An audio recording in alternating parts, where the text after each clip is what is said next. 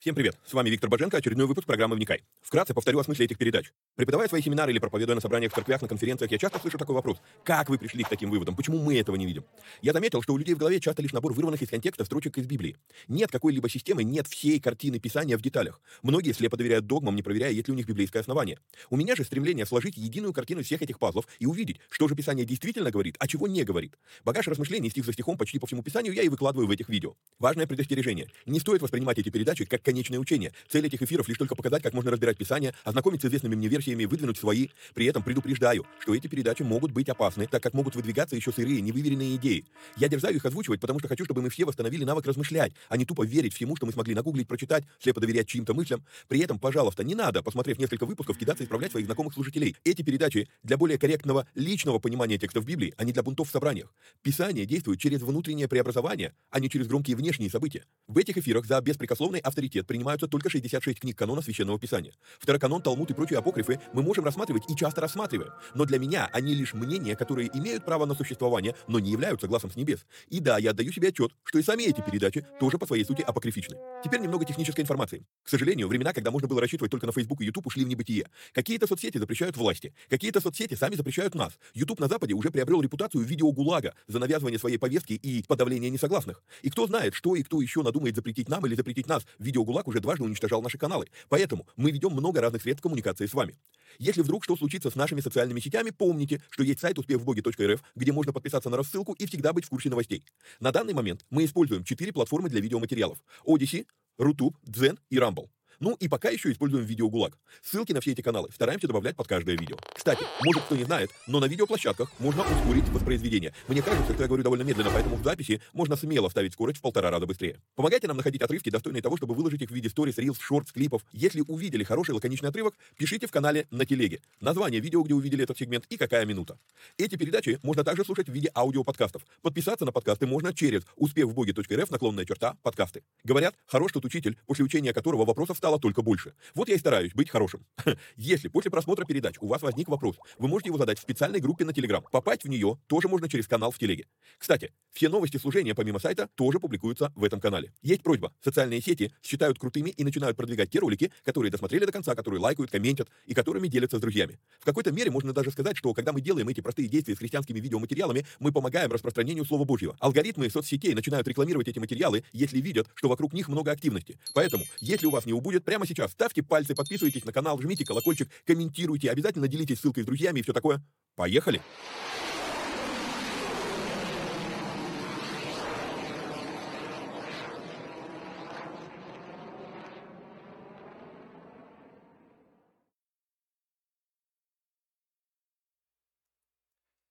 Поехали. То в мед.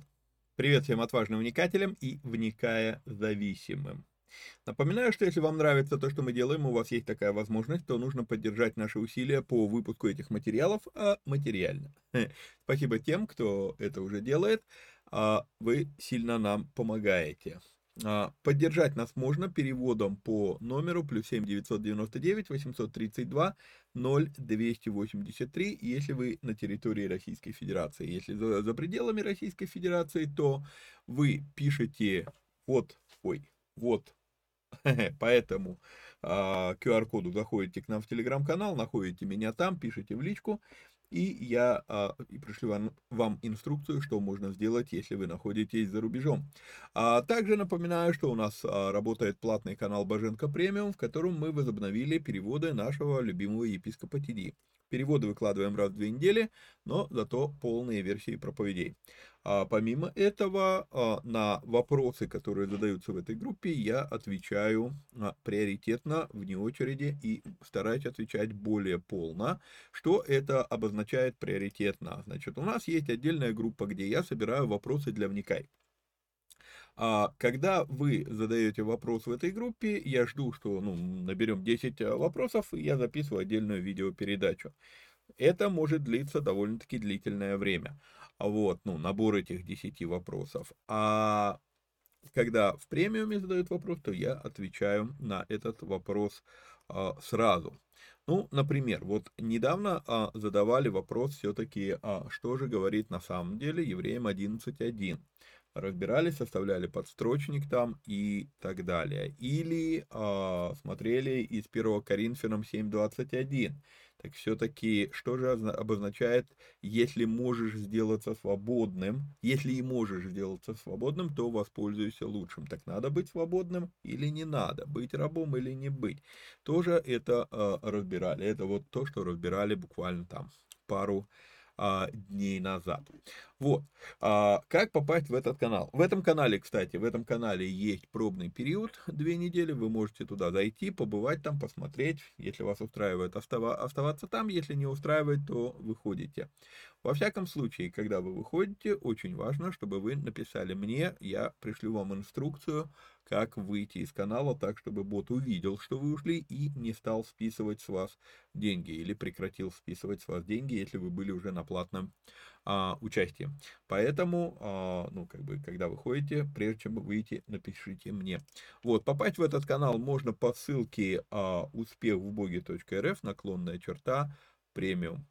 Ну и, а, как я уже показывал, вот QR-код, а, где телеграм-канал а, нашего служения, где я выкладываю точно так же эти видосы, а, в отличие, ну, переделаю когда-нибудь заставку в очередной раз, получается, каждый год мне надо что-то переделать, потому что ситуация меняется, вот, А, в заставке я говорил, что мы используем а, Rumble, а, Zen, Rutube, ну и Утубка.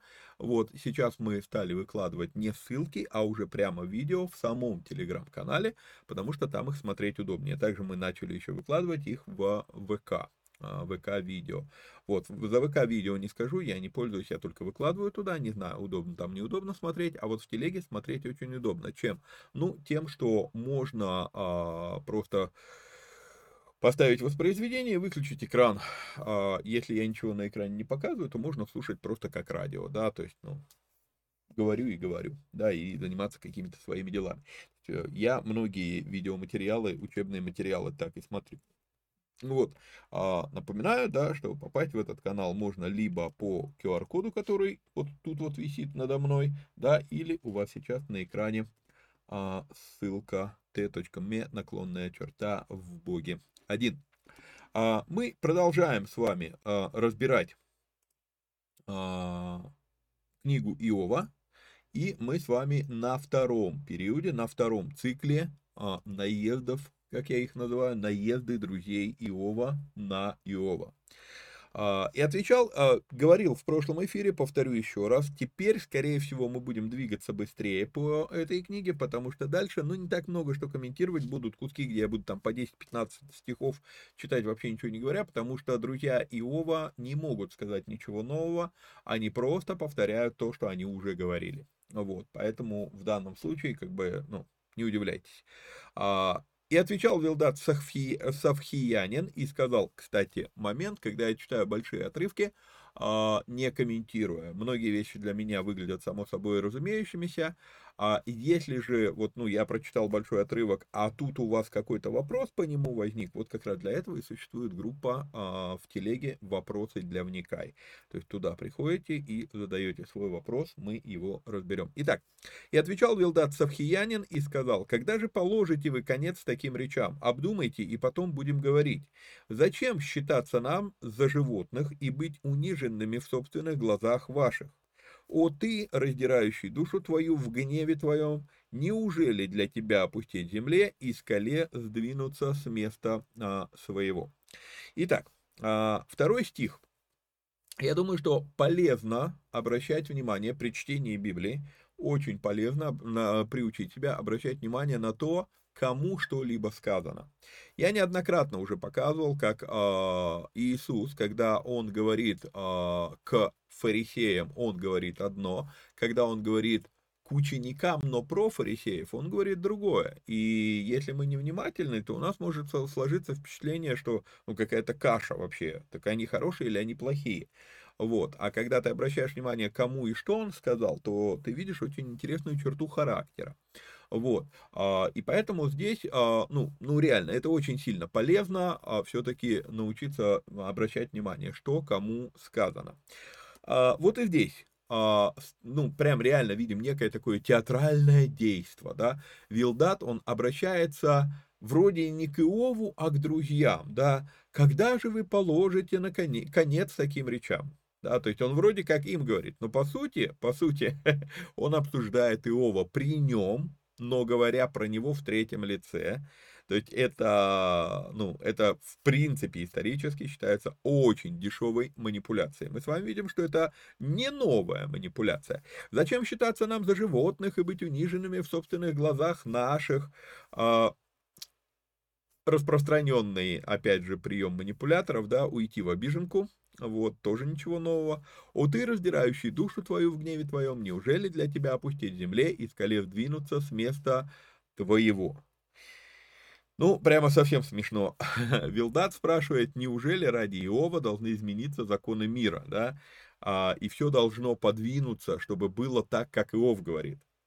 Но ведь на самом-то деле именно друзья Иова рассказывают сказания народов мира о том, какой мир должен быть, и эти сказания очень далеки от реальности, да. И дальше он утвердительно снова повторяет эти сказания, а мы с вами знаем, что, ну, так может быть, а может и не быть. То есть это неоднозначное речение. То есть это, ну, бывает, что так происходит, но сказать, что это прям вот всегда так, хм, не получается. Да, вот я говорю, утвердительное речение, да, да, Свету беззаконного потухнет, и не останется искры от огня его, померкнет свет в шатре его, и светильник его угаснет над ним, сократятся шаги могущества его, и не сложит его собственный замысел его, ибо он попадает в сеть своими ногами, и по, нити, по тенетам ходить будет. А петля зацепит за ногу его, и грабитель уловит его. Любопытная, ну такая, как бы, а, еще раз, я не говорю о том, что в словах Вилдада, а, я не говорю, что так не бывает. Но Вилдад-то заявляет безапелляционно, что это всегда так. И вот проблема, в этом и есть проблема речения Вилдада. Однако дальше а, мы с вами увидим там крупицу верных высказываний. Ну, опять же, да, во-первых, они противоречат сами себе, а во-вторых, мы с вами уже разбирали, а ложь не может существовать без истины, поэтому она всегда содержит в себе крупинки этой истины. Вот и э, он э, Вилдат, то он скажет, что нечестивый не может быть богат, то теперь сказано, что на него нападет грабитель. Ну, как-то я не вижу, чтобы грабили бедных, да, вот, а, ну, так, на, на индивидуальном уровне, то, о чем описывает здесь а, Вилдат. Да, я понимаю, что системно да, там любая система э, в любой стране, она паразитирует на населении, а, где-то приносит пользу, где-то паразитирует, по-разному это бывает, причем в одной и той же стране, в разных сферах э, система, где-то она может приносить пользу, где-то паразитировать, вот, а, то есть это я не об этом сейчас. А вот когда вот то, что Вилдат описывает, он описывает индивидуальные вещи, да, и в индивидуальном порядке, ну, а, ну, если на человека напали грабители, то, наверное, есть что у него грабить. Вот. Вилдат, похоже, начинает здесь вилять и выкручиваться. А, в какой-то мере, может быть, даже а, начинает понимать нелепость а, всех своих заявлений а, ну, просто послушайте его слова, и вы увидите это, да. Петля зацепит за ногу его, и грабитель уловит его, скрытно разложены по земле силки для него и, за, и западни на дороге. Со всех сторон будут страшить его ужасы и заставят его бросаться туда и сюда. Истощится от голода сила его, и гибель готова сбоку у него. Съест члены тела его, съест члены его первенец смерти. А когда, если мы сейчас с вами включим танахический здесь перевод, то мы увидим, что здесь сказано «старший из ангелов а, смерти». А, опять же, это не повод теперь нам начать выстраивать какие-то ранги, иерархии в духовном мире.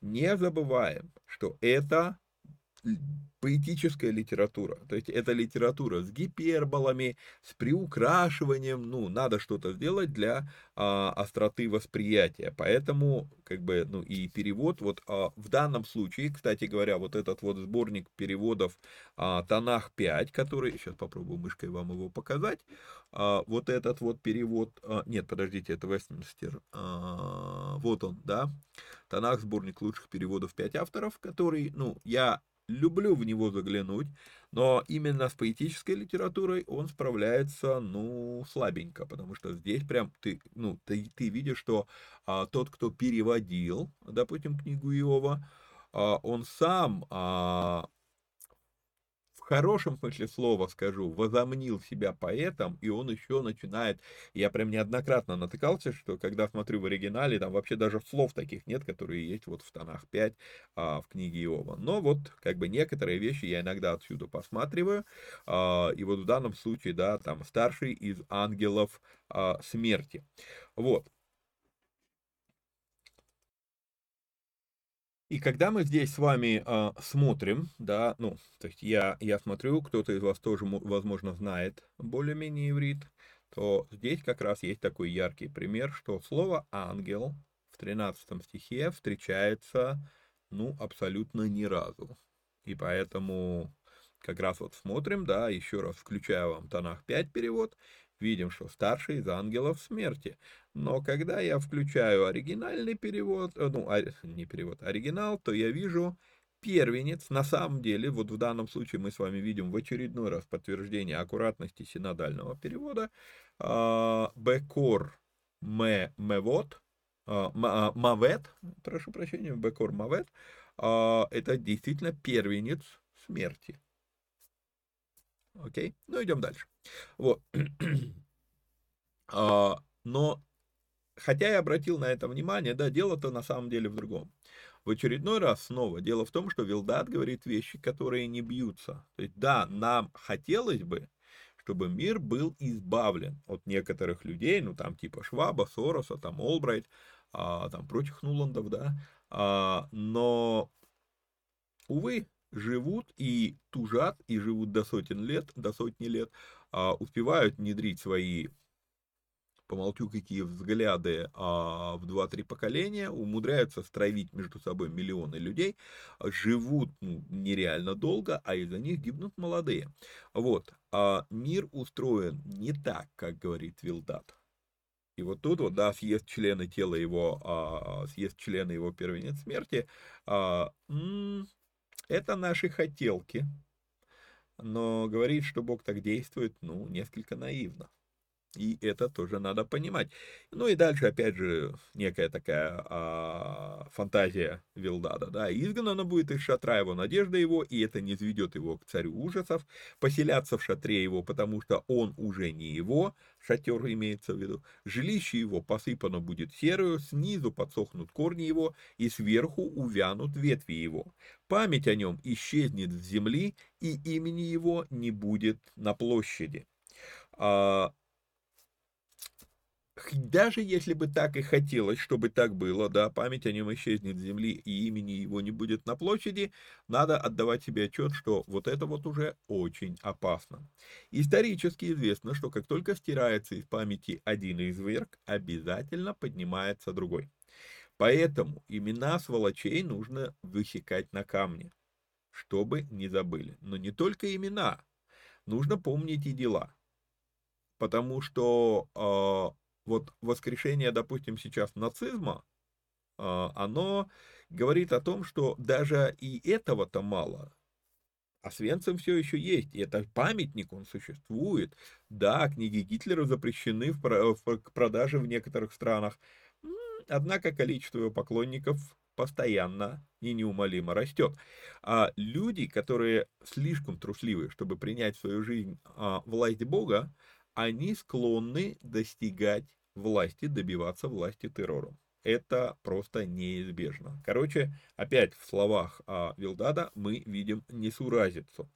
Ни сына его, ни внука не будет в народе его, и никого не останется в живых. Ну, не знаю, вот сын Сороса, еще вопрос, а, кто из них сейчас хуже.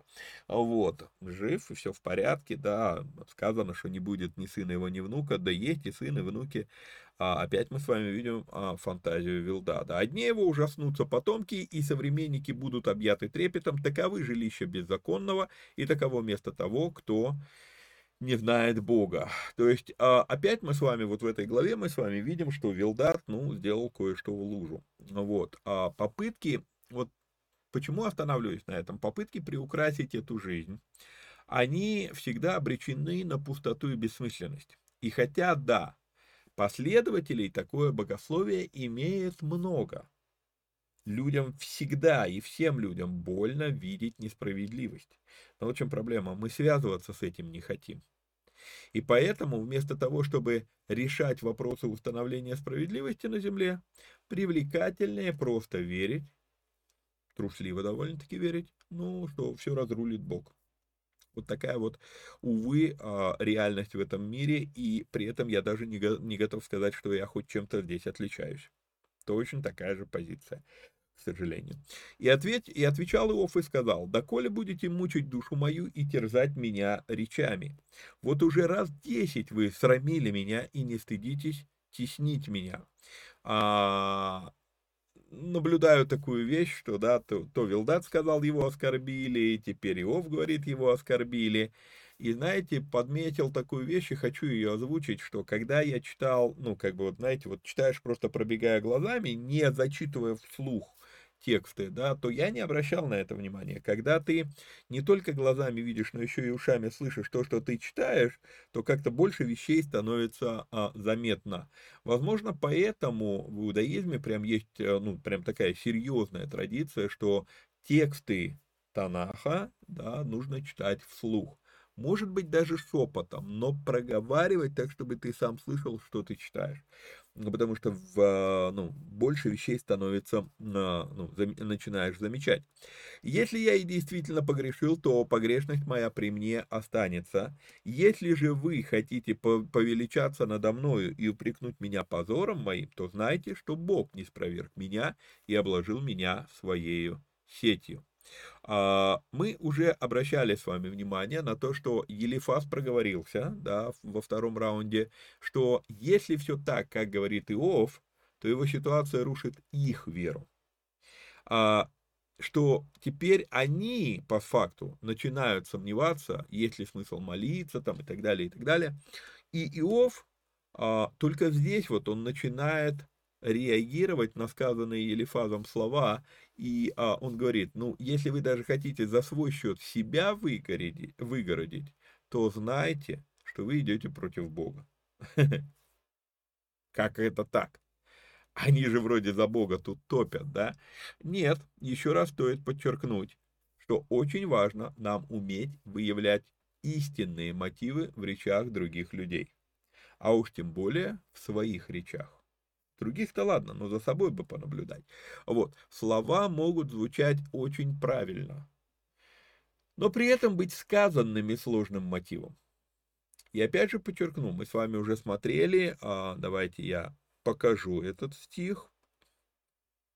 Раз синхронизируем окна и посмотрим, чтобы у нас это было на данном этапе на глазах, что когда Бог говорит к Елифазу, да, то он говорит, что гнев мой горит на тебя и на двух друзей твоих за то, что вы говорили обо мне не так верно, как, э, как раб мой Иов. Вот что любопытно. А Иов что здесь делает? А Иов прямым текстом говорит, Бог не спроверг меня. Получается, что вот эти слова Иова, они ближе к истине, чем все вот это заступничество а, друзей Иова, за Бога. Мы с вами уже говорили, попытки оправдать Бога, ну, они как бы отмазать Бога, да, обелить его, ну, они как-то нелепо выглядят на самом-то деле. Ну и дальше мы будем читать с вами достаточно внушительный блок гипербол Иова. По крайней мере, ну, я считаю, что это гиперболы, потому что, ну, некоторые вещи, которые он называет, здесь, ну, по крайней мере, в книгу Иова они не попали. То есть мы не видим, чтобы это реально происходило а, в его жизни. Поэтому я думаю, что, опять же, это ну, чисто такая поэтическая накрутка эмоций идет. Вот. вот я кричу обида, и никто не слушает, вопию, и нет суда. А он, о, так, он преградил мне дорогу, и не могу пройти, и на стези мои положил, э, положил тьму, совлек с меня славу мою и снял венец с головы моей, кругом разорил меня, и я отхожу, и как дерево он исторг надежду мою, воспылал на меня гневом своим и считает меня между врагами своими. А, вот 11 стих является, ну, это одна из причин, почему я говорю, что здесь гиперболы, то есть преувеличение. Но мы не видим, чтобы Бог гневался на Иова, или чтобы Бог считал его своим врагом. Нет такого. Это то, как происходящее выглядит снизу, но это не то, как Бог смотрит, как Бог смотрит на это сверху. И а, у нас еще один есть повод, опять же, присмотреться вот к этому стиху Иова 42, 7. Иов не вот обращал ваше внимание, и еще раз обращу, здесь не сказано, что Иов все верно сказал о нем, о Боге, как говорит а, ну, э, Бог не говорит, что Иов все верно сказал. И Бог лишь говорит, что Иов больше верного сказал о Боге, чем его друзья. То есть вот это вот тоже важно видеть. При этом мы с вами видим, что Бог ставит слова Иова выше, чем слова друзей. Почему? Да потому что Бог, а, ему не надо волноваться о своей репутации. Он ищет от нас нашей искренности, а не правильности терминов в его адрес. И вот это вот очень важный нюанс, когда мы с вами приходим на молитву. Быть, быть перед Богом тем, кто мы есть, а не пытаться там...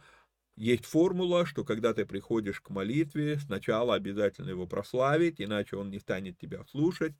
А он не станет тебя слушать, если ты превратил отношения с ним в формулу. Вот это да, вот это он не станет делать. Вот, мы это с вами уже неоднократно обсуждали. И поэтому то, что Иов сказал, как для него выглядит происходящее, как будто бы Бог гневается, напоминаю, что как и друзья Иова, Иов тоже не знает условий задачи, да, он, он как бы он не знает за собой а, порока, это я, это мы говорили, он, он, он говорит, что у него есть грехи, но он при этом он говорит, что он не порочен, вот, а, но он не знает, что произошло на небе, Поэтому для него, как бы, ну, ему тоже неизвестны условия задачи.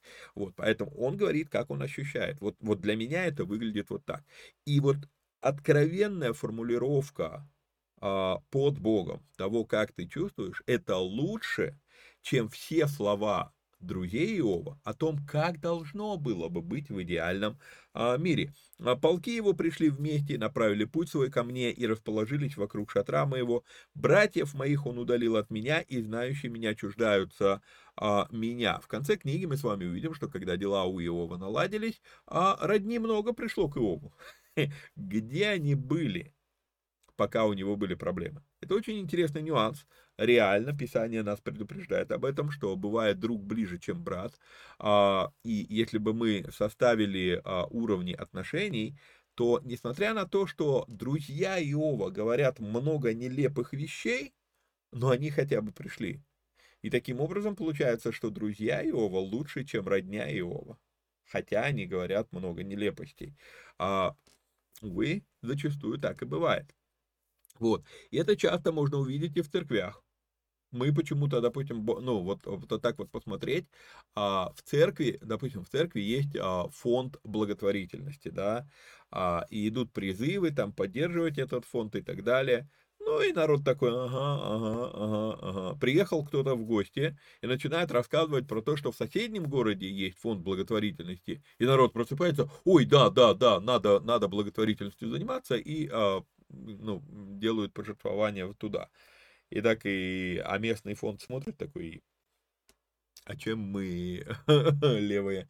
Вот, то есть, ну, это вот тоже надо, э, надо задуматься над вопросом, что не так с нами, что мы гораздо больше готовы откликаться на далеких людей, и при этом забиваем на близких людей. Вот это вот ну, вопрос.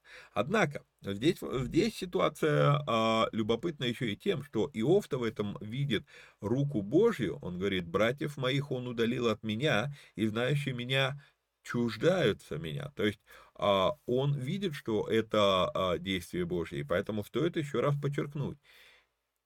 Исходя из того, какое отношение у Иова к Богу вот в этой книге, я понимаю, что Иов не, нав... не обижен на Бога за эти события. Он не закатывает истерик в стиле «ты мне больше не подружка, ты мне больше не дружок», да? Ему просто обидно, что он не понимает, что происходит. а бежит он все равно к Богу. И мы с вами в следующей его речи увидим очень любопытную вещь, связанную вот с тем, что а, Иов, он все-таки не, ну, у него нет обиды на Бога при этом. А покинули меня близкие мои, знакомые мои, забыли меня, при, пришлые в доме моем, и служанки мои чужим считают меня, посторонним стал я в глазах их, зову слугу моего, и он не откликается, устами моими я должен умолять его. Дыхание мое опротивило жене моей, и я должен умолять ее ради детей чрева моего, а, так подожди, вроде же дети погибли, да, а, это я говорю не потому, что злорадствую над ним, да, нет, обращаю наше внимание на еще один индикатор того, что, скорее всего, это все-таки гиперболическая речь, такая, ну, приукрашенное. Вот. Даже малые дети презирают меня, поднимаюсь, и они издеваются надо мной, гнушаются мною все наперстники мои, и те, которых я любил, обратились против меня. Кости мои прилипли к коже моей и плоти моей, и я остался только с кожей около а, зубов моих. Помилуйте меня, помилуйте меня вы, друзья мои, ибо рука Божья коснулась меня. А, вот когда читаешь весь этот внушительный список, вот ну, 13 стихов, он перечисляет все эти вещи, да, есть впечатление, что здесь вообще записано все-все-все на всякий случай. Всевозможные горести перечислены, а, возможно, для того, чтобы каждый читающий нашел в себе отклик. Какая-то из этих а, бед, ну, приключалась с нами рано или поздно. Вот. Опять же, еще раз, да, возможно, это все-таки действительно гипотетическое воспроизведение. Я, я говорил вам, что, а, возможно, некоторые вещи в Библии я воспринимаю как гипотетическая литература. Что это обозначает? Это обозначает, что это написано, что даже, ну, в, написано в ключе в таком, вот даже если бы, да, э, наглядный пример, вот даже если бы Бог поставил прямо, рук, ну, прям вот собственноручно, Бог поставил начальника, да, правителя в государстве, народ все равно будет роптать на него. Вот на любого правителя народ будет роптать, даже если сам Бог его поставит. Посмотрите на Моисея, на него постоянно роптали, там вообще сомнений не остается, что сам Бог его поставил. А посмотрите на Давида, его собственный сын пошел против него. Я, я знаю, что там сказано, там, что это было последствие того, что он сделал с, с Урией, но дело, э, дело в том, что как факт, факты это происходит. То есть народ, на, ну, на любого правителя народ встает а, против него рано или поздно. То есть это, по-моему, это вообще никак не связано с самим правителем. Это просто, а, мы с вами говорили, эффект толпы. Вот. А, и вот здесь вот, а, ну, то есть, вот даже если бы, да, вот даже если бы сам Бог дал, дал конституцию государству, народ не станет ее слушаться. Почему? Ну, потому что вот а, Бог дал закон Моисея, а Израиль забил на этот закон уже буквально там через пару-тройку поколений. Вот, а, и так далее. То есть, вот, ну, вот это, это я, я вот к этим блокам отношусь как гипотетическая литература, чтобы мы не думали, что, ну вот если бы Бог да, и вот здесь вот нечто подобное, да, то есть когда даже вот, даже если бы вот такие вот а, беды пришли, человек, который реально а, имеет отношение с Богом, он все равно вот это вот, даже если бы, то есть вот гипотетическая литература, вот, вот даже если бы такое произошло, посмотрите, как реагировал Иов, это не повлияло на его отношение к Богу. То есть вот иногда я задумываюсь, может быть, эта книга на самом деле вот она нереально описанные события, а вот, а вот даже если бы вот из такого ключа. Думаю, мысль понятна. Зачем и вы преследуете меня, как Бог, и плотью моей не можете насытиться? Ну, очередной призыв Иова а, к его друзьям, помолчать и уже не мучить его своими фантазиями но при этом, ну, есть какое-то такое впечатление, что он уже даже и не надеется на понимание с их стороны. Вот. А если бы записаны были слова мои, если бы начертаны были они в книге, резцом железным, соловом на вечное время в камне вырезаны были. Кто-то когда-то сказал, что получилось даже лучше, они на века попали в Писание. Иов хочет, чтобы его слова были увековечены, настолько он уверен в том, что правильно понимает происходящую с ним ситуацию. А, а я знаю, искупитель мой жив, и он, и он в последний день восставит из, из праха распадающуюся кожу мою сию, и я во плоти моей узрю Бога. Тут вот прям совсем длинный у меня комментарий написан. Во всем том, что было выше сказано, вы только посмотрите на упование Иова и на его преданность Богу. Выделяю вам эти два стиха, но это просто реально, это, это невероятно впечатляет. А, вспоминаются слова, да, были люди в наше время, не то что нынешнее племя, богатыри Нивы. Вот а, столько всего с ним произошло, а он все равно уповает на Бога. А, для меня большой вопрос, и в том числе я его задаю и сам себе, а можем ли мы даже хотя бы начать думать о том, чтобы вместить вот такой вот уровень упования на Бога, несмотря ни на какие обстоятельства? Вопрос этот открытый. А, но я здесь хочу другую вещь прокомментировать. Нередко со стороны иудеев звучат обвинения в том, что христианские переводы Библии подтасовывают э, перевод, чтобы втиснуть куда попало упоминание Христа. Вот в данном случае искупитель, да, а, а я знаю, искупитель мой жив. А, открываю оригинал для тех, кто, ну, как бы умеет читать, чтобы не были мои слова в данном случае, а, как сказать, голословные. А, когда я смотрю на оригинал, то становится понятно, что подтасовывают в данном случае как раз иудеи, а не христиане. А, они это делают для того, чтобы, наоборот, убрать пророческое упоминание искупителя. Почему я так говорю? Ну, потому что мы с вами здесь видим вот это слово «гоали». Слово «гоали» реально переводится «искупитель мой». Мы с вами, когда книгу Руфи разбирали, мы разбирали с вами концепцию Гоал, вот, и концепция Гуал, вот это, это родственник, искупитель. И вот здесь вот реально так и есть. Гуали – это искупитель мой. Это смехутная форма написания. Вот. А, я уже говорил, что просто реально бросается в глаза, как после знаменитых иудео-христианских диспутов X-XI веков довольно заметно меняется практика трактования раввинами текстов и начинает прям явно прослеживаться закономерность они пытаются всячески вымороть из текстов любую мысль, которая могла бы совпадать со Христом Евангелий. То есть они по-прежнему ждут Мессию, но вот везде, где Христос совпадает с описанием Мессии в Ветхом Завете, они начинают выкруживать, трактовать таким образом, что якобы тут нет никакого пророчества о нем. Поэтому, пишу я дальше, хотя много есть пользы в исследовании трудов иудейских богословов, надо понимать, что после поражения на диспутах многие их толкования доктринально заточены не на поиск истины, а на опровержение христианства. Поэтому, как я всегда говорю, везде принцип один и тот же. Рыбу едим, а кости выплевываем. Очень важно. То есть, мы, ну, я не говорю, что не надо их читать, да, но всегда давайте себе отчет, что если автор идет против Христа, да, я их называю антихристами, вот, если автор идет против Христа, то надо понимать, что а, его взгляды, они подкуплены, не, не как сказать, э, ой, вылетело из головы это слово, э, не объективны. Вот.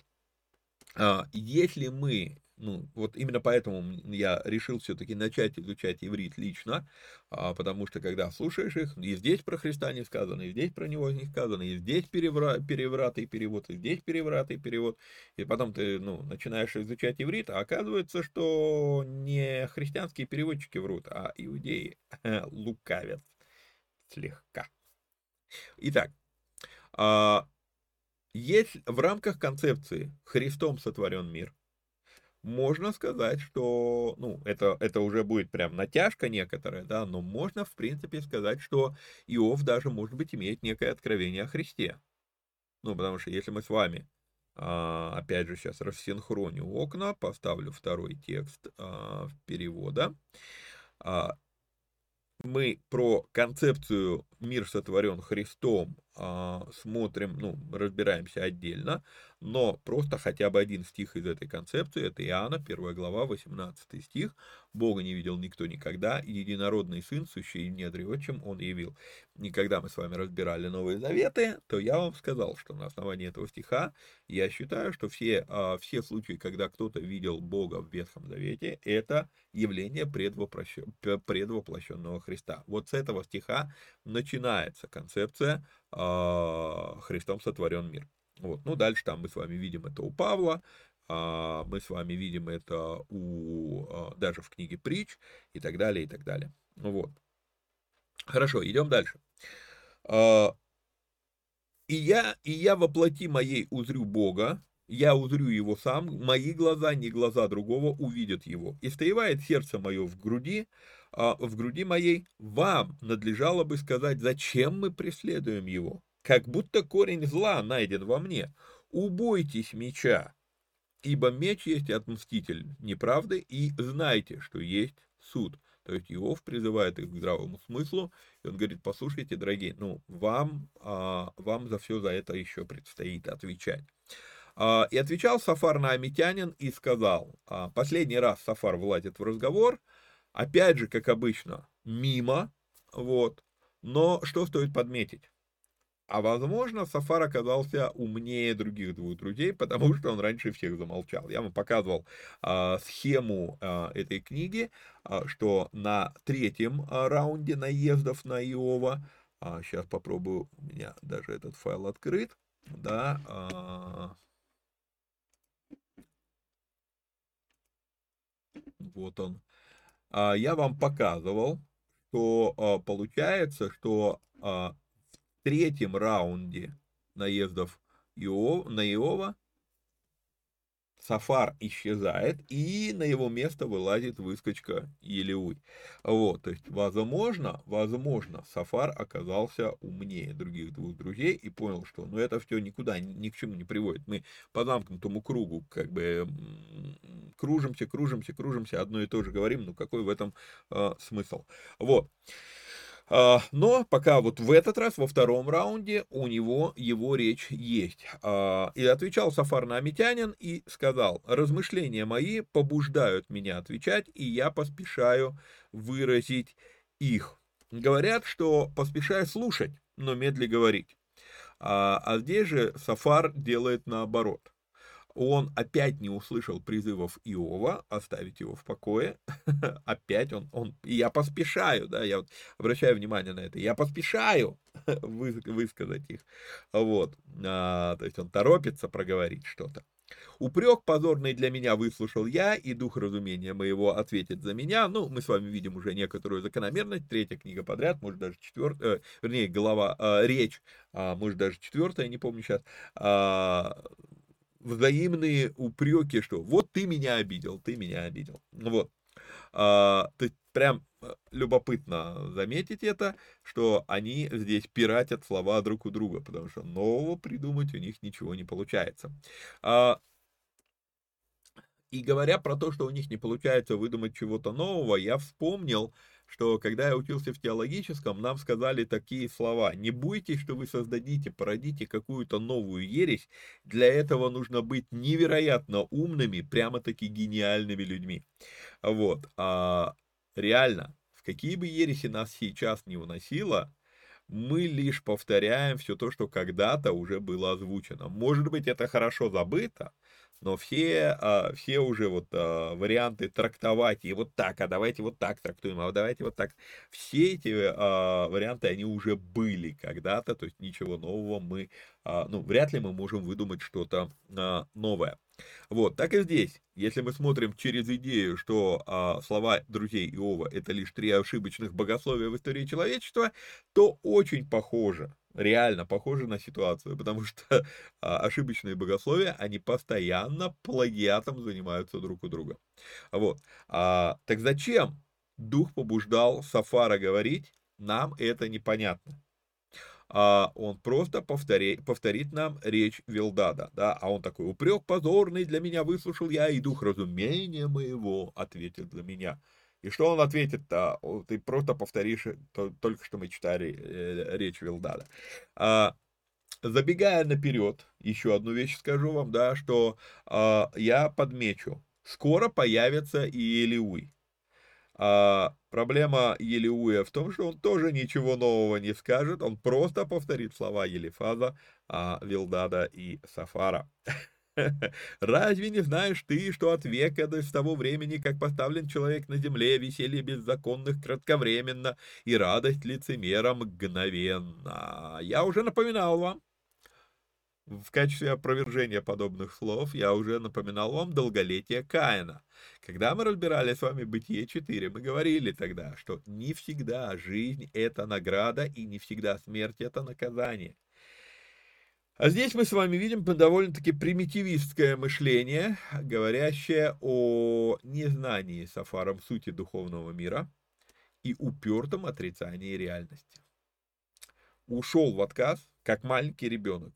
Глаза ладошками прикрыл, и все, вот если я закрыл глаза, то все, мир вокруг э, и события вокруг они перестали существовать. Вот, вот, вот, вот прям вот так вот это выглядит. Хотя бы возросло до небес величие его, и голова его касалась облаков, как, по, по, как помет его навеки пропадет, он, видевший его, скажут, где он, как сон улетит, и не найдут его, и как ночное видение исчезнет. Глаз, видевший его, больше не увидит его и уже не усмотрит его место его. Сыновья его будут заискивать у нищих, то есть они будут еще беднее нищих. Вот, и руки, и, и руки его возвратят оставленное им, кости его наполнены грехами юности его, и с ним лягут они в прах. Если сладко во рту его зло, и он таит его под языком своим, бережет и не бросает его, а держит его в устах своих, то эта пища его в утробе его превратится в желчь аспидов внутри его. Из имения, которое он глотал, изблюет. Бог исторгнет его из чрева его. Змеиный яд он сосет, умертвит его язык ехидный. Не видать ему руч... ручьев, рек, текущих медом и молоком. Нажитое трудом возвратит, не проглотит. По мере имения его будет и расплата его, и он не порадуется. Ибо он угнетал, отсылал бедных, захватывал дома, которых не строил. Ну, в современном русском дома, которых не строил мы, ну, как видим, ничего нового он здесь не говорит. А вот тут вот я все-таки а, придерусь к до оскомины знакомой фразе «дома, которых не строил». Любопытная вещь. Сафар, он а, этими словами описывает нечестивого. А Бог именно так сформулировал одно из благословений Израиля. Что значит, а Израиль весь был нечестивым, когда входил в землю обетованную? Ну, а скорость их отступ, отступничества от Бога, а, может быть, даже и утвердительно отвечает на этот вопрос. Но все-таки трудно себе представить, чтобы Бог благословлял тем, что является особой чертой нечестивого. Следовательно, мы с вами видим еще одно, еще один повод для того, чтобы сказать, сомнения в достоверности слов Сафара а, имеют под собой фундамент. А реально имеют. Не знал сытости в чреве своем и в жадности своей не щадил его, не, не щадил ничего, ни, ничего не спаслось от обжорства его, зато не устоит счастье его. В полноте изобилия будет тесно ему, всякая рука обиженного поднимется на него. Когда будет чем наполнить утробу его, он пошлет на него ярость гнева своего и одождит на него болезни в плоти его. Убежит ли он от оружия железного, пронзит его лук медный, станет вынимать стрелу, и она выйдет из тела, выйдет, сверкая сквозь желчь его, ужасы смерти найдут на него, все мрачное сокрыто внутри его, будет пожирать его огонь, никем не раздуваемый, зло постигнет и оставшееся в шатре его. Небо откроет беззаконие его, и земля восстанет против него, ис исчезнет стяжание дома его, все расплывется в день гнева его. Вот удел человеку беззаконному от Бога, и на, а, вот удел человеку беззаконному от Бога. Но я бы, наверное, сказал все-таки, сейчас, секундочку,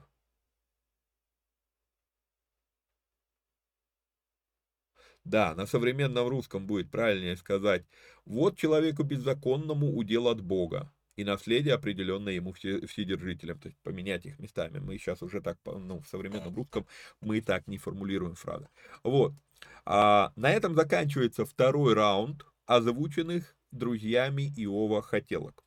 И удивительно, сколько людей и сегодня так думают, что если человек нечестивый, с ним должно быть вот так вот, как мы читали сейчас у Елифаза, у Вилдада, у Сафара. А, прежде всего, реально нечестивыми в этом мире можно назвать всего несколько человек. Вернее, либо всех, либо несколько всего лишь. Либо всех, либо несколько. И поэтому на фоне общего, а, как сказать, а, болотца, ну, скажем так, реально нечестивых можно ну, назвать всего несколько человек. Это те люди, на которых там уже и пробу ставить негде, там, где уже сомнений нет. А вот в остальных случаях, ну, мы свечку не держали. Почему нам свойственно записывать нечестивых и в нечестивые тех, кто что-то не так нам сделал? Да, то есть вот а мы же как, мы же, мы, мы же что делаем? А мы не задаемся вопросом, а они действительно хотели причинить нам ущерб, или у них просто так получилось криво, что это было ущербом?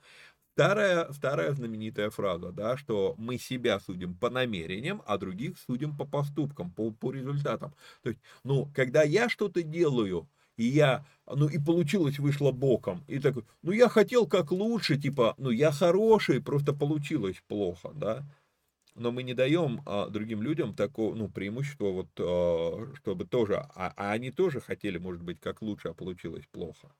Вот, ну, в большинстве случаев, еще раз подчеркну, ну, есть вопиющие, а, вопиющие негодяи. И когда вот мы видим в этой книге огромный объем неверной, ложной информации, а, рано или поздно должен возникнуть вопрос, зачем столько левака фиксировать, записывать в Священном Писании? Писание же богодухновенно. Оно богодухновенно. А что если блоки речей друзей Иова записаны для нас с той целью, чтобы мы сами могли сверяться, а не мыслю ли я так, как мыслят эти люди?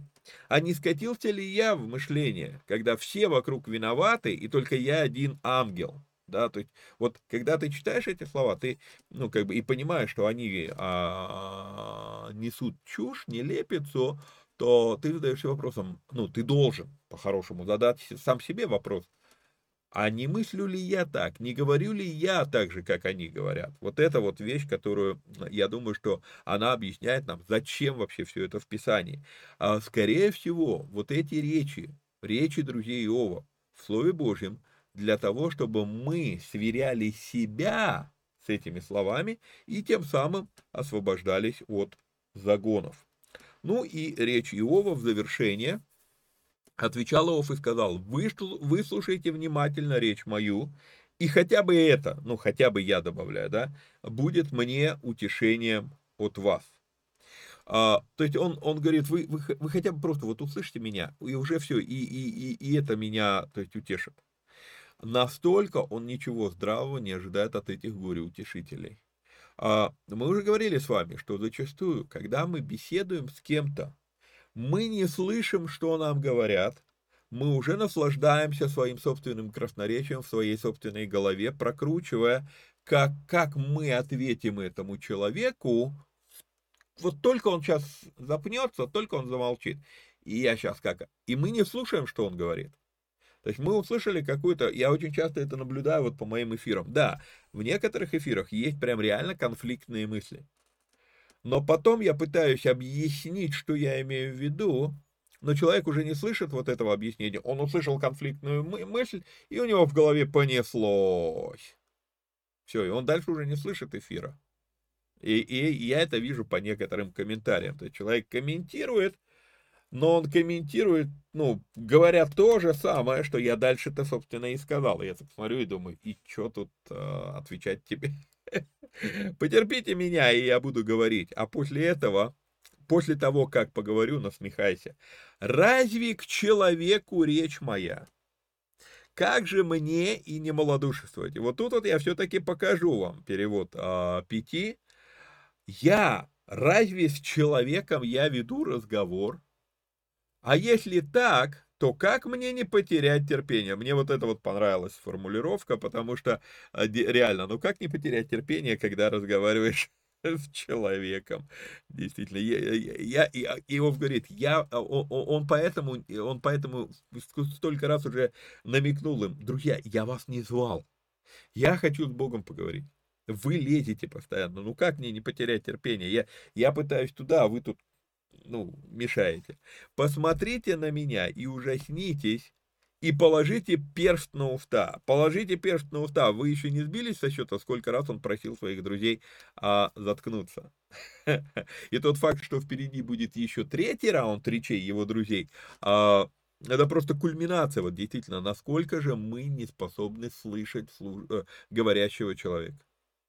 То есть он, он столько раз это повторяет, но ой, они по-прежнему а, его не слышат.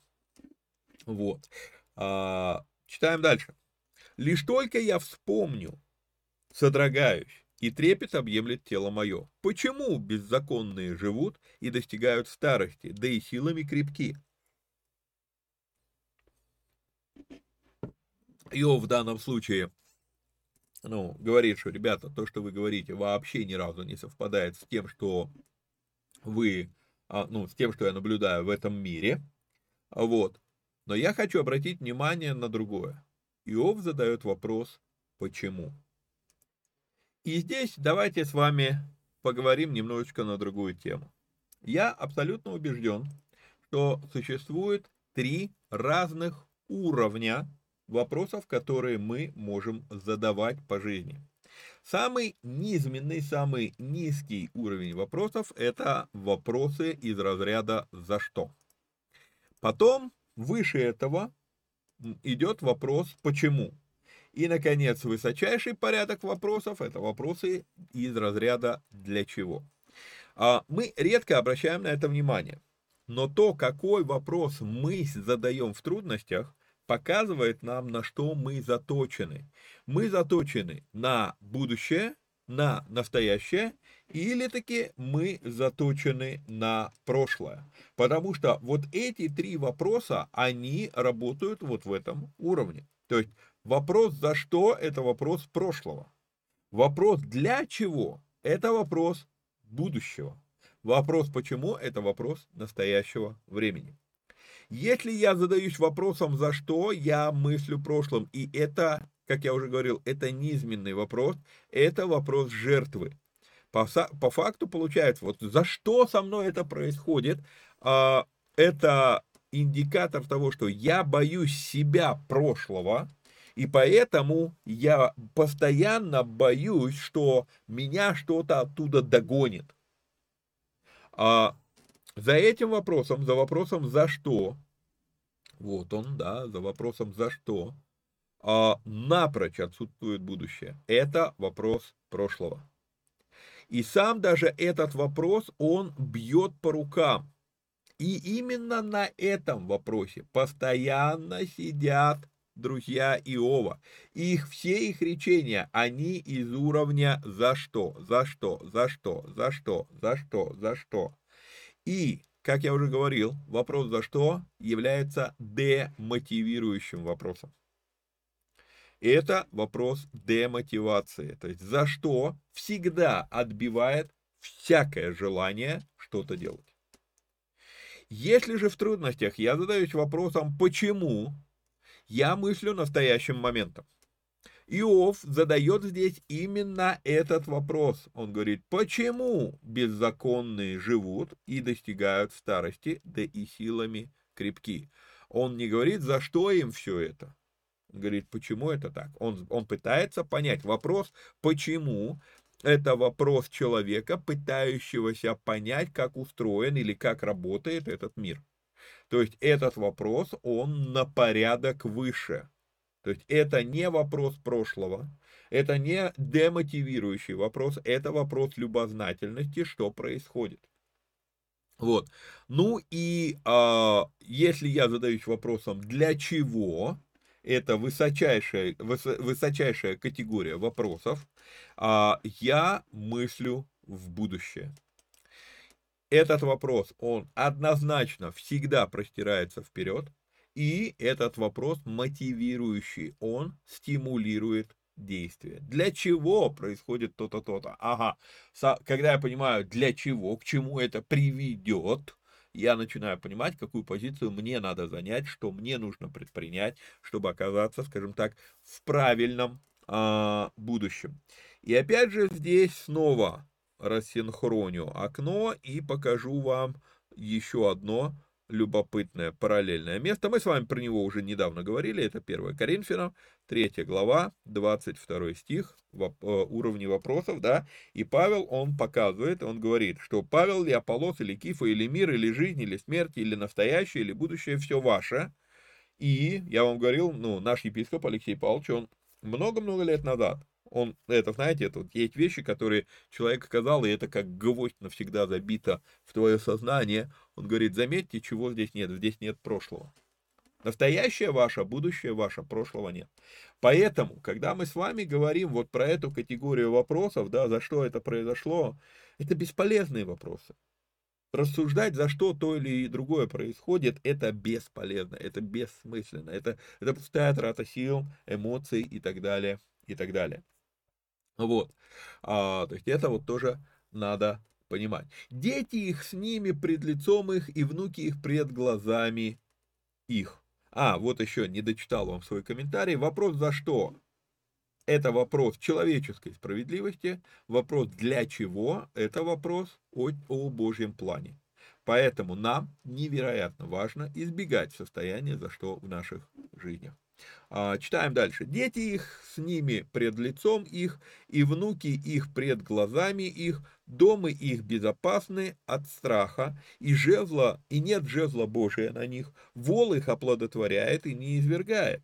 Корова их зачинает и не выкидывает. Как стадо выпускают они малюток своих, и дети их прыгают. Восклицают под голос тимпана и цитры, и веселятся при звуках свирели. Проводят дни свои в счастье, и мгновенно не сходят в преисподнюю. А, Заметьте, что Иов описывает мир, который он видит вокруг себя, совсем иначе. А, и я здесь пишу такой э, для себя комментарий, такое впечатление, что они с его друзьями живут на разных планетах. Вот. А, проводят дни свои в счастье и мгновенно не сходят в преисподнюю. А между тем они говорят Богу, отойди от нас, мы не хотим мы знать путей твоих.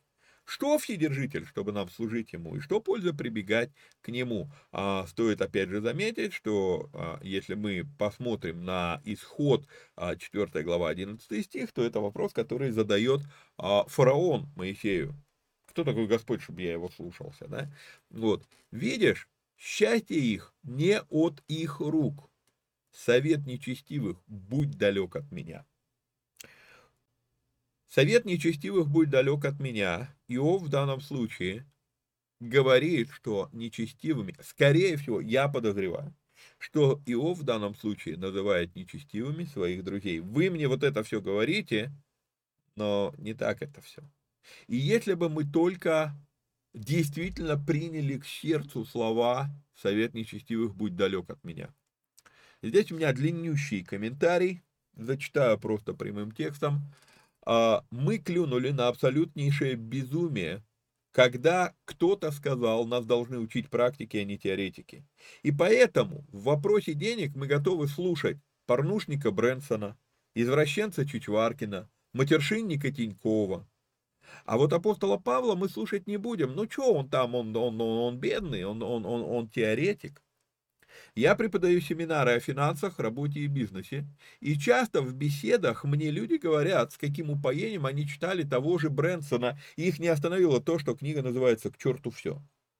Да, я знаю, что это так по-русски ее перевели, но а, ну, в оригинале она еще хуже названа. Вот. А, и люди читают Брэнсона, они хотят быть похожими на Брэнсона, и им не важно, что стартовый капитал для своей империи Брэнсон сколотил, торгуя порнухой. Ну, он же практик, поэтому мы будем его слушать. Ну, или наш шутовый герой Чичваркин. Сколько я слышал восторгов о нем. Ой, и когда я всегда, и я задаю вопрос людям, ну, когда начинают там рассказывать, вот какой он там молодец, ну, сейчас уже люди стали забывать, кто это такой, давненько его турнули из страны. Вот. а, Но однако, когда я задаю людям вопрос, вот мне начинают рассказывать про то, какой он хороший, да, и я говорю, а вы в курсе, что он рекламировал свою сеть под названием Евросеть, а, ну, создавая скандальные акции, и некоторые скандальные акции выглядели очень любопытно. Посреди февраля, зимой, он заявил, что я отдам бесплатно iPhone любой девчонке, которая разденется до гола перед нашим салоном. Никто уже не помнит этого. А, а по факту, мало того, что он либо занимался, либо паразитировал на растлении а, молодежи, так еще раз, мозги должны быть, это делается в феврале месяце, среди зимы, о здоровье не подумал, а ему плевать. Но теперь его чтят как крутого бизнесмена. А могу продолжать этот список. Вот, но все-таки вернусь вот к этой тупой фразе, нас должны учить практике. Я уже много раз задавал адептам этого взгляда один и тот же вопрос, и еще ни разу не получил вменяемого ответа. Если принцип, что нас должны учить практики, а не теоретики, применим для верующих людей, то почему церковь исторически учение о браке берет с теоретика Павла, а не с практика Соломона? 700 жен, 300 любовниц. Ну, ну, ну вот он уж точно практик. Задумайтесь над этим. У школе мы вспомнили, кстати, про Экклезиаста, да? То стоит напомнить себе его слова. Вот думаю, как это сделать. Ну, давайте, наверное, все-таки еще раз рассинхроню. Окна. А, Экклезиаст, он, как ни странно, сказал любопытную вещь. Девятая глава, одиннадцатый стих. Про успех в жизни. И обратился я и видел под солнцем, что не проворным достается успешный бег, и не храбрым победа, не мудрым хлеб, и не у разумных богатство, и не искусным благорасположение, но время и случай для всех их. Как человек не знает своего времени, ибо человек не знает своего времени. Если мы с вами и знаем успешных практиков, то самый богатый человек в мире сказал, что это не их заслуга, а это время и случай в их жизни. При этом, сказав вот это, отдельно подчеркну, что слова всему свое время и случай не отменяют нам ни молитвы, ни работы, мы это делаем хотя бы из послушания. Бог нам сказал это делать. Я подробно это разбираю. И в семинаре о молитве. Зачем мы молимся, если Бог не всегда отвечает на молитвы? И зачем, мы, зачем молиться об исцелении, если, да, часто задают этот, а, ну, сдержусь от оценок, а, что это за вопрос, да, зачем молиться об исцелении, если вот на Иова Бог послал болезни, там, и так далее, и так далее. А, я это разбираю в семинарах. Добро пожаловать да, вот. Зачем работать, если успех приходит вот так вот случайно, тоже разбираю это в семинаре «Работа по-библейски», зачем вообще а, Бог сказал нам работать. Так вот, вернемся теперь к словам Иова. Иов говорит, «Совет нечестивых будь далек от меня». Ключевая фраза. И любопытно, что много кто цитирует слова Иова, если я не ошибаюсь, это у нас, а, по-моему, 31 а, глава, первый стих, аж через 10 глав. А, да, завет положил я с глазами моими, чтобы не помышлять мне о девице. Много кто цитирует вот эти слова. Но вы знаете, я думаю, я думаю, что слова «совет нечестивых, будь далек от меня», они намного важнее. Я не о том, что теперь надо похотливые мысли крутить в голове, там, смотреть разные картинки и так далее. Я не об этом. Да, зачитаю комментарий. А, как только речь про блуд, все вспоминают Иова 31.1. Но у Иова была информационная гигиена намного глубже. Он не хотел даже советов брать от нечестивых. Ведь, потому, ведь советы эти определяют сознание, а то, что в сознании рано, рано или поздно неизбежно всплывет в поведении. И вот он, я не про Иова сейчас, вроде как ревностный служитель, вроде бы Бога. Каким-то образом он вдруг начинает приходить к мысли, что на кафедре в церкви имеют право говорить только те, у кого есть хотя бы крузак или лехус. Сори, а на чьем алтаре камлает этот служитель? Божьем или на алтаре Тойоты? Просто вопрос. И если вдруг потом окажется, что у него Брэнсон в почете, ну все, мозаика сложилась, понятно, откуда ветер воняет. И вот эти вот слова в Иова 31.1, а, вернее скажу так, слова в Иова 21.16 важнее, чем слова в Иова 31.1. А, при этом я никогда не скажу, что нужно отказаться вообще от всех источников мирских. Как я часто говорю, у математики не бывает вероисповедания. Это просто математика. Но вот кто преподает математику, это важно. Если какой-нибудь либераст оказался деканом вуза, то лучше в этот вуз не ногой. Лучше, вот по мне, лучше получить настоящее образование в менее престижном заведении, чем брендированную промывку мозгов в престижном заведении. Я вот о чем говорю. Поэтому я для себя давно сформулировал такой принцип. Прежде чем смотреть на результаты, да, потому что кто-то скажет, ну вот по плодам их, узнаете их, прежде чем смотреть на результаты, я должен отфильтровать, насколько близко и далеко от морали Писания то, что человек преподает, или то, как он поступает. И поэтому, если выбирать между моральным теоретиком и аморальным практиком, я все-таки выберу первого. Именно поэтому для меня Павел более авторитетен в вопросах финансов, чем Соломон. В вопросах семьи для меня Павел более авторитетен, чем Соломон. Потому что, да, там он, он не был настолько богат, как Соломон, но однако он и закончил свою жизнь намного лучше, чем Соломон. Просто информация к размышлению. Поэтому, если выбирать между моральным теоретиком и аморальным практиком, я выберу первого. Ну, и отдельного разговора стоит тот факт, что без теоретиков практики импотенты. А без практиков теоретики бессмысленны. То есть здесь не вопрос, не, здесь нету выбора либо-либо. Здесь вопрос того, как они взаимодействуют между собой, теоретики и практики. Вот это вот очень важная вещь, которую тоже нужно понимать. Но это мы сейчас уйдем совсем далеко. А мне надо закончить эту главу, я ее уже начал.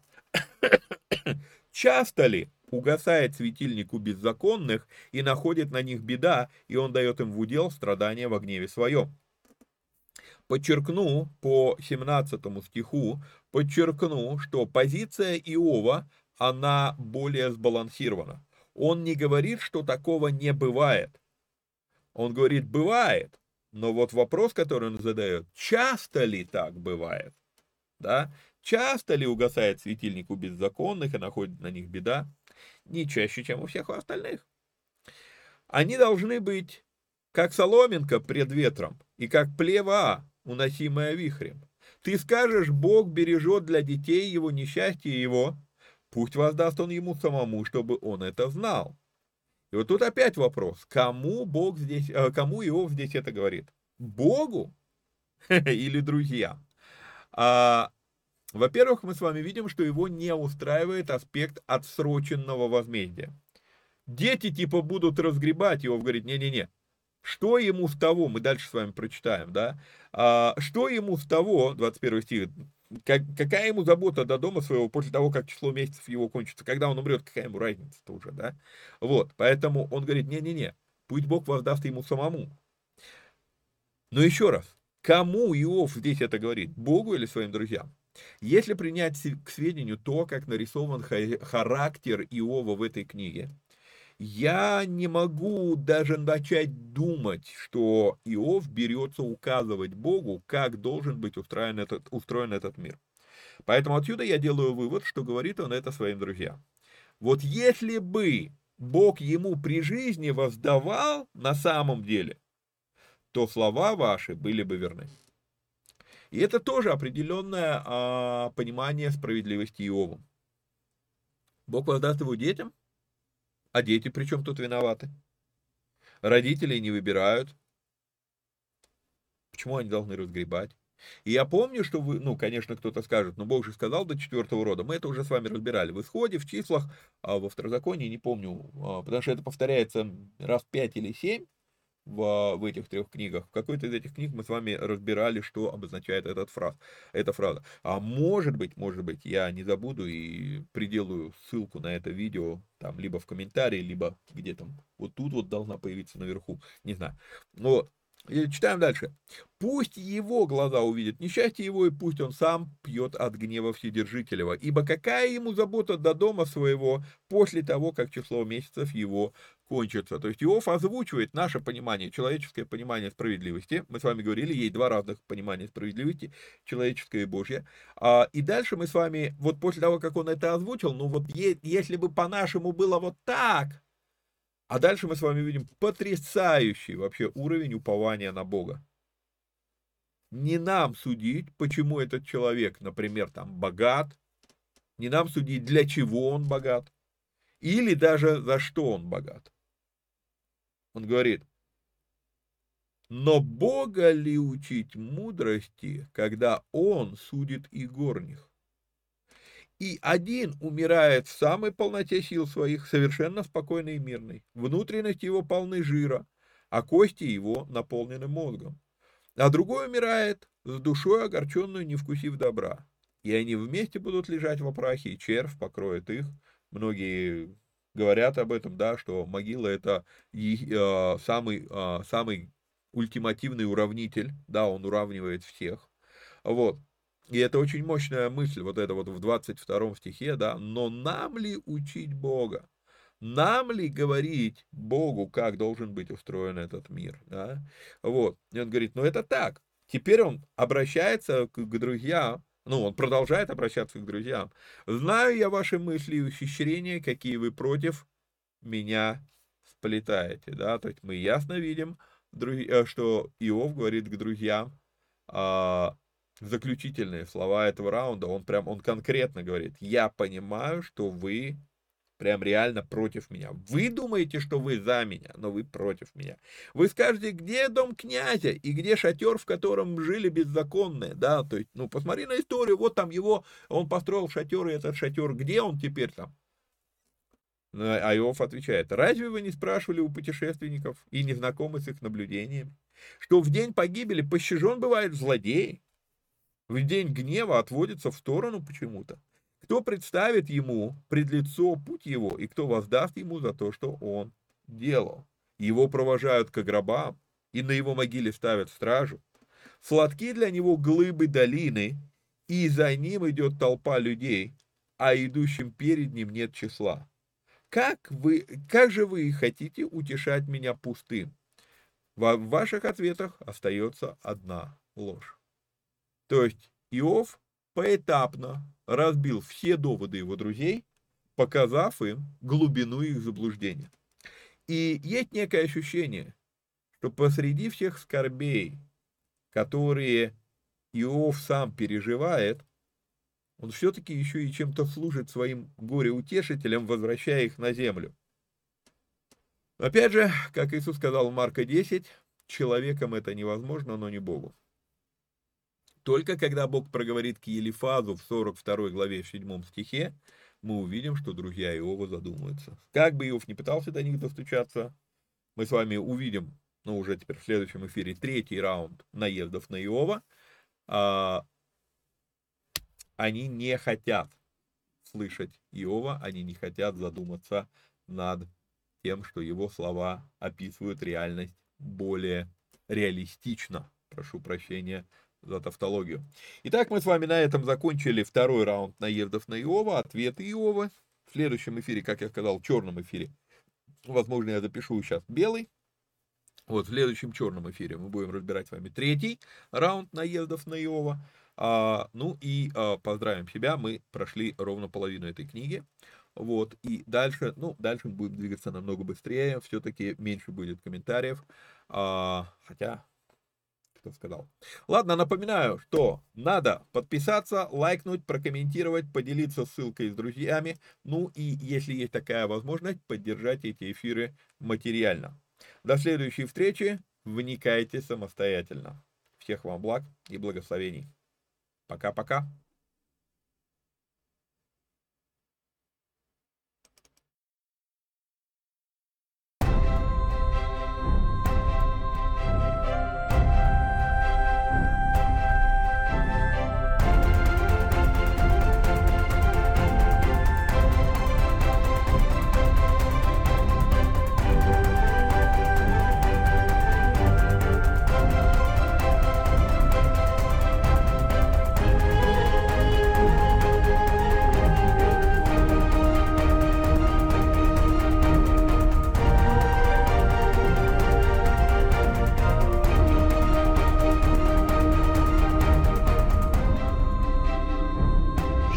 Israel, Adonai Eloheinu, Adonai Echad.